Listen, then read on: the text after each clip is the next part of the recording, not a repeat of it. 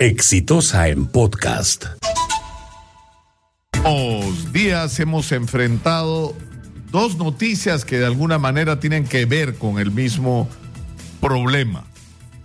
El caso de una niña en, en, la libertad que fue víctima de abuso sexual por parte de un médico, según han denunciado no solo sus familiares, sino el Ministerio Público, que incluso requirió nueve meses de prisión preventiva para el médico que ha sido acusado de, esta, de este abuso sexual. Lo sorprendente es que nuestro sistema de justicia ha resuelto que no hay elementos eh, suficientes y que tiene eh, digamos, una preocupación porque se vulneren los derechos de este médico acusado de haber abusado de esta niña y ha decidido no darle prisión preventiva a este médico y esto ha generado una enorme indignación.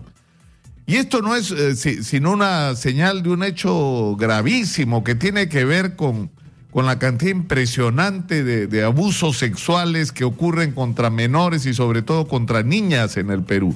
Y una de esas señales ha sido también las noticias que hemos tenido la semana pasada sobre el tema de la prematuridad, la cantidad de niños prematuros que nacen en, el Perú y que esto tiene como una de sus explicaciones el impresionante incremento del embarazo adolescente.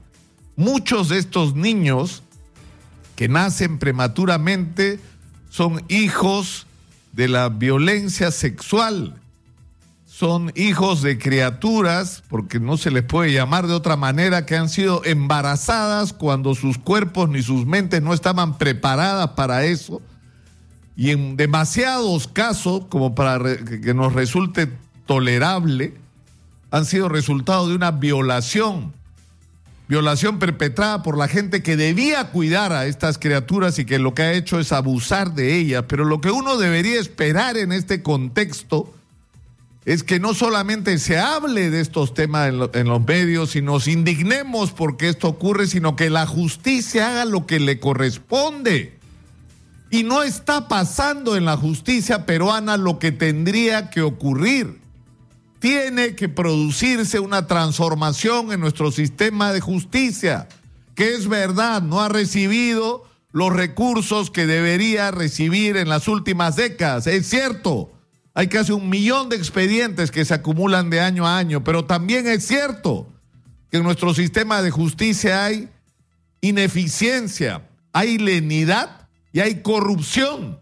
Y en estos mismos estudios el doctor Víctor Prado Saldarriaga, cuando fue presidente provisional o presidente interino de la Corte Suprema, dijo que la corrupción en el Poder Judicial no era un problema que podía ser definido como la ocurrencia de casos aislados, sino como un cáncer que carcomía la institución y que había que declarar más de una Corte Superior del Perú, de muchas regiones en emergencia, precisamente por esto, porque las cosas no estaban funcionando como deberían y porque habían demasiados jueces que no deberían serlo.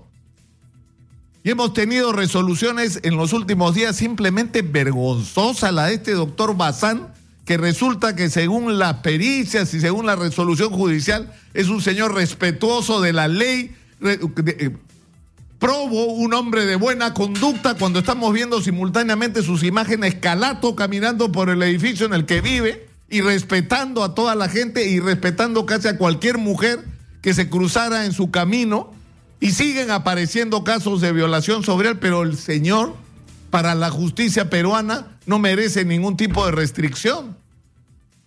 Ya ha ocurrido en el caso de los señores Graña, de Ixa, de Camet y del Club de la Construcción.